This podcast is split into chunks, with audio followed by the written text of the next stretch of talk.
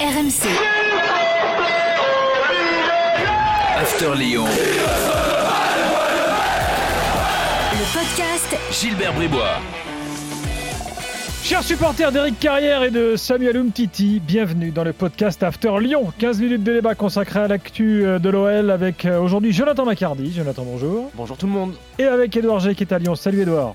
Salut Gilbert, salut Jonathan, Salut, à tous. L'évaluation évidemment après le match euh, à Montpellier. Et puis euh, des débats comme, euh, comme toutes les semaines. Euh, euh, gagner moche, est-ce que c'est mal euh, à Lyon On va se poser la question. Où faut-il faire jouer Paqueta? Parce qu'il y a débat. Euh, et puis, euh, et puis euh, Lopez quand même qui fait une saison euh, assez incroyable. Euh, Il faut qu'on en parle. C'est tout de suite dans le podcast After Lyon.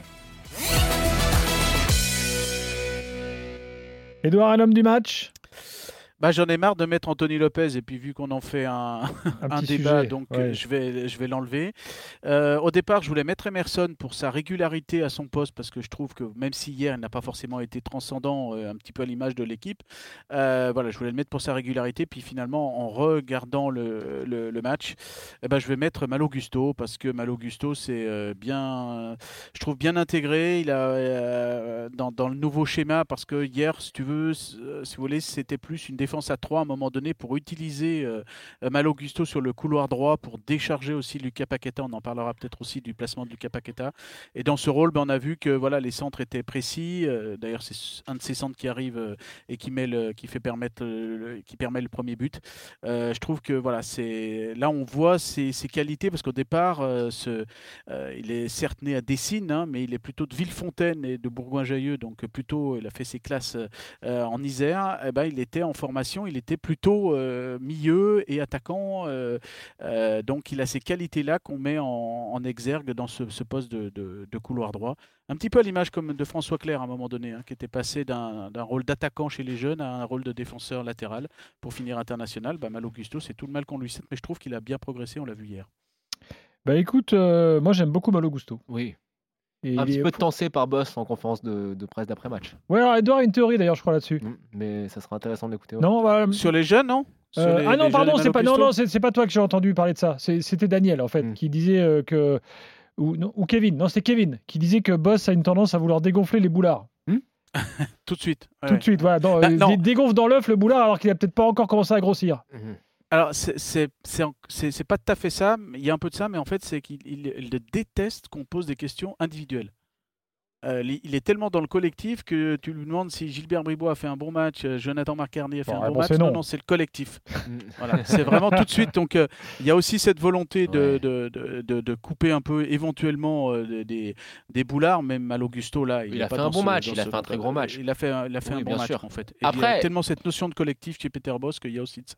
Doudou, moi je suis d'accord avec toi. L'homme du match, euh, unanimement, ça pourrait être Anthony Lopez qui fait encore un match extraordinaire. Il y a deux arrêts qui sont quand même totalement décisifs et qui permettent à Lyon de prendre les trois points. Mais c'est pas pour, euh, pour instaurer ça comme une gimmick. Mais très franchement, j'ai trouvé encore une fois un Maxence Cacré énorme, euh, notamment en première mi-temps où il a fait tout au milieu défensif montpelliérain. J'ai trouvé qu'il avait justement lui joué très très simple, très bien orienté le jeu. C'était un petit peu moins le cas en seconde mi-temps où il s'est fait un petit peu plus discret. Mais encore une fois, je trouve que ce jeune joueur fait preuve d'une maturité déconcertante. C'est pas moi qui l'ai dit. Oui, mais faut rappeler, non, mais c'est vrai, il faut rappeler qu'il est jeune et tout. Et euh, moi, je l'ai trouvé ouais, fabuleux hier. ouais. Bon, Ah on oui, verra oui, quand Dubois pour- revient ce qui va se passer. Oui, pour Mal Augusto, tu veux. Ah, Malo moi, Gusto, moi, ah je parler de Cacré, Ouais. moi. Ah pardon, excuse-moi, là, j'ai eu un moment Ah oui. d'absence alors. Ah non, Ouais. pour moi, mon homme du match, c'est Maxence J'étais Cacré. resté sur Malo Gusto. Parce que Maxence Cacré, c'est clairement, quand ces derniers, enfin, sur ce match-là et sur d'autres matchs, c'est clairement le patron du Oula, milieu de bah terrain lyonnais, à tu mon parles de. Cacré à Edouard. et Là, il- Ah bah oui, c'est pour ça que je te dis, j'ai rien dit. Mais tu sais, Doudou, au début, au début, au début hein, je trouvais, je trouvais un- que t'en faisais peut-être un peu trop. Et puis au final, maintenant, je comprends et je te rejoins tout à fait. T'as toujours le même compte en Suisse, c'est bon? Non, non, mais vraiment. Bon, passons au boulet alors. Valère Germain. Alors, Non, euh, je rigole, j'a- c'est trop facile. Est-ce qu'il y en a vraiment du côté de, de l'OL Moi, j'ai envie de mettre, mais c'est pas forcément contre lui, mais il symbolise un petit peu ce côté manque de côté tueur du, du groupe. C'est Slimani, Islam Slimani, qui avait une ou deux occasions pour euh, tuer le match à un moment donné, même si le but euh, vient aussi de sa reprise hein, sur le centre de Mal Augusto. Euh, voilà. Et puis c'est un petit peu à l'équipe de, à l'image de l'équipe. Il y a du talent, il y a de l'envie, il y a de l'allant, mais il n'y a pas ce, Je te ce trouve dur. dernier petit geste. Il tape Oui, la je- barre. Il Oui. est impliqué sur le, sur le but. Euh, je trouve qu'il a fait un très gros effort au pressing. Au moins, il n'a pas été avare, comme à chaque fois, très travailleur.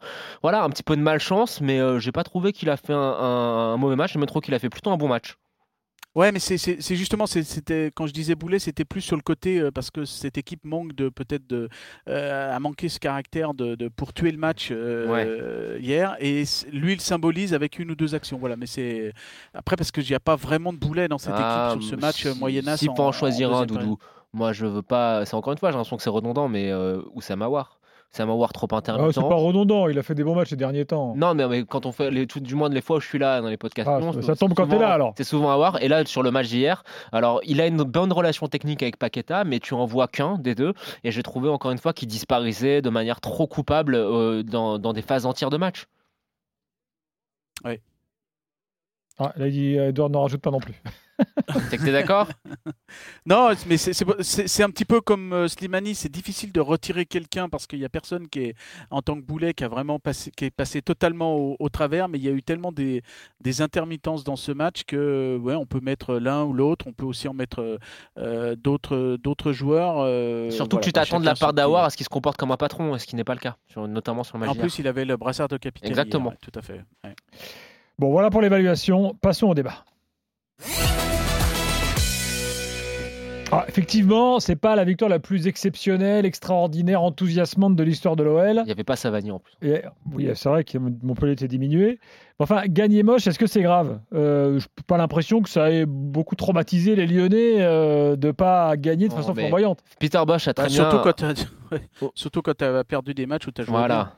C'est bah, Peter Bosch l'a très bien résumé en conférence de presse d'après match où il dit que il est pas content parce que euh, en termes de compte nul, il, le le compte n'y était pas justement, Hmm. mais que ça faisait trois points, mais que de toute manière au fur au, au cours de la saison, il y avait eu des matchs où vous avez très bien joué où vous n'avez pas gagné les trois points. Donc euh, je pense que tout finit par toujours un petit peu s'équilibrer en fin de saison et c'est pas euh, ouvrir des robinets d'eau tiède quand je dis ça. Surtout quand tu as un entraîneur qui et une équipe qui a quand même une ambition et qui nous propose des choses relativement très agréables depuis le début de saison.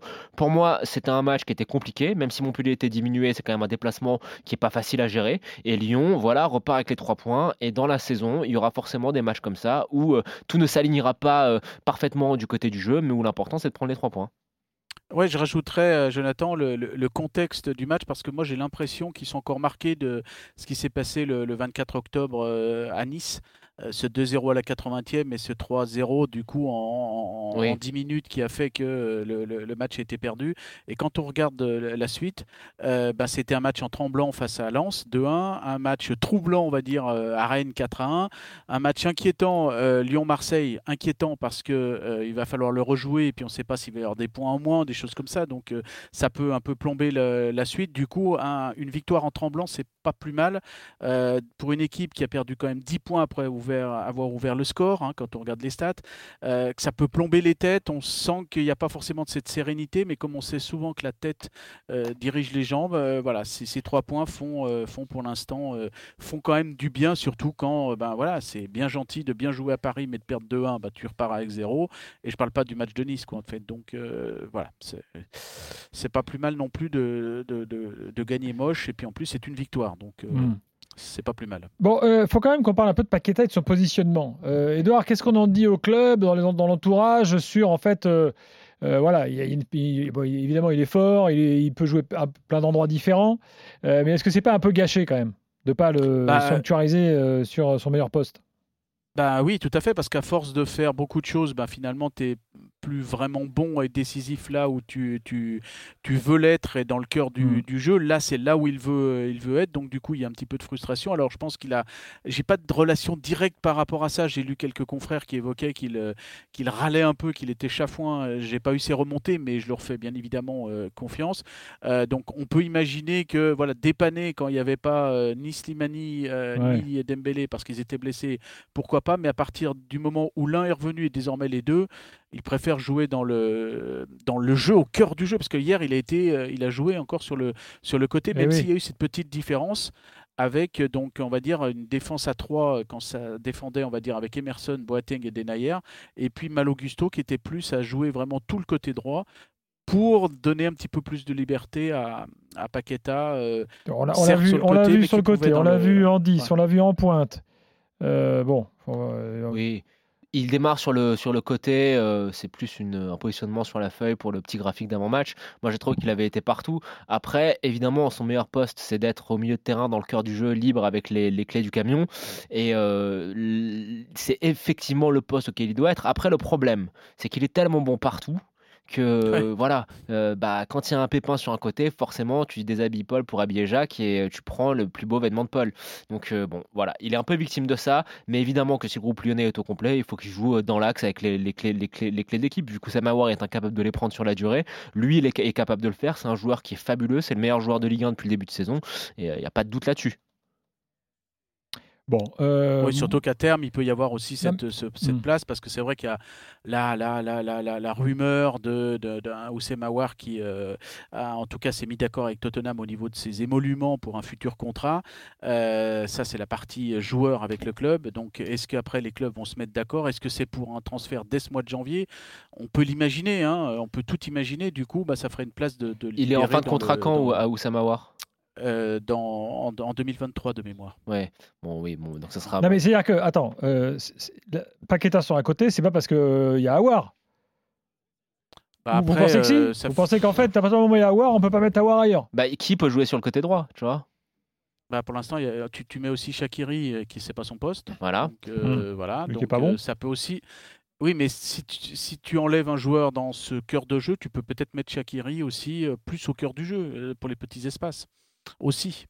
Oui, ça peut libérer une place. Et pourquoi pas aller chercher après Azmoun, par exemple, ce qui se murmure aussi, l'attaquant euh, euh, iranien, qui est plutôt euh, un ailier pour le rééquilibrer. Ce, Un ce attaquant de couloir, Pour ouais. l'instant, Mm. voilà, un attaquant de couloir. Parce que Ouais. Shakiri n'est pas un attaquant de couloir. Exactement. Lucas Paqueta n'est pas un attaquant de couloir. plus. J'aimerais quand même, euh, les gars, si vous le voulez bien, euh, qu'on parle d'Anthony Lopez. Parce que l'an dernier, euh, on l'a quand même beaucoup critiqué l'an dernier. Il y a eu l'histoire de la fameuse sortie sur l'angevin Thomas. Après, on a l'impression qu'il était un peu trauma. tout ça. Et puis là, bah, là, il est d'une sérénité totale. Qu'est-ce qui a changé, Edouard? Ben, je le dis et je le répète, et c'est euh, bah, déjà il s'est remis en cause fatalement après une année euh, moyennasse, comme tout euh, champion et, et il est un champion. Ensuite, euh, il y a eu l'arrivée de Rémi Vercoutre, et là donc quand tu as en entraîneur adjoint euh, spécialiste des gardiens de but euh, quelque part quelqu'un qui te connaît par cœur et euh, que tu apprécies aussi, même s'ils Mm. ont une histoire particulière. hein, parce que l'un a pris la place de l'autre euh, quand euh, Rémi Vercoute était au crépuscule de sa carrière à Lyon et que eh bien, Anthony Lopez l'a suppléé un, jour de derby. Euh, voilà, donc l'un a pris la place de l'autre. Ça aurait pu faire des, étincelles quand ils sont retrouvés, mais voilà, L'entraîneur connaît l'entraîné, donc il a pu travailler plus sur ses points forts que euh, euh, redonner de la confiance sur les points forts et travailler bien évidemment ses points faibles. Et il n'y avait pas forcément la même ambiance avec Christophe Revel l'année dernière, l'entraîneur des gardiens de but, c'est une notoriété. Donc fatalement, euh, quand tu mets tout ça, plus. Bah, c'est vrai il a dit, je crois, dans une interview, il a été piqué aussi du fait Mm. qu'on aille, que le nom d'André Onana arrive. hein. Ouais. Aussi, ça l'a piqué dans son orgueil. Non, et puis il y a un truc quand même, c'est que la, la relation, bon, entraîneur de gardien, euh, gardien est importante. Et mine de rien, ces derniers temps à Lyon, il y a eu, bon, il y a eu long. Bat, il est resté combien de temps, euh, Edouard Euh, 15 ans Ouais, 15 ou 16, ouais. Et en fait, depuis Joël Bat, ça a quand même pas mal bougé, quoi. C'est-à-dire qu'il y en a eu, il a vu passer du monde, euh, Lopez. Hein Bah, il y a eu Greg Coupet qui est resté quand même quelques temps, et justement il y avait cette alchimie, puis après il y a Mm. eu l'intermède euh, Christophe Revel, donc il la, la greffe n'a pas pris. Mm.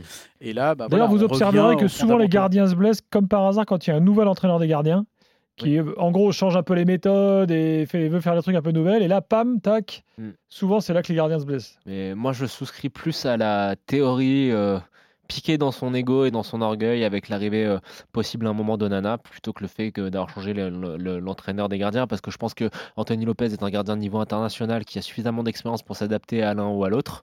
Mais que euh, vu le caractère qu'il a ça a vraiment pas dû lui faire plaisir euh, le fait que Lyon aille se mette à la recherche d'un potentiel remplaçant et que voilà il a été piqué dans son orgueil il a une réaction de champion.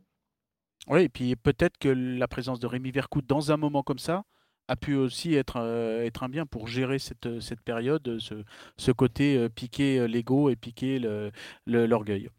Soulignons quand même que Rémi Vercoutre est devenu très calme sur le banc de touche. oui À moins qu'il y ait des choses qui nous aient échappé, Edouard, mais. euh, Ouais, alors ça, si, si tu me trouves une photo où il est, il est cool. euh, mais est quand il était deuxième euh, gardien, t'entendais que lui qui hurlait sur tout le monde, euh, sur l'arbitre, euh, sur l'arbitre de touche, sur les mecs d'en face. Là, il. Ouais, t'as as dû avoir des gros plans sur euh, les deux fois où il était calme, non?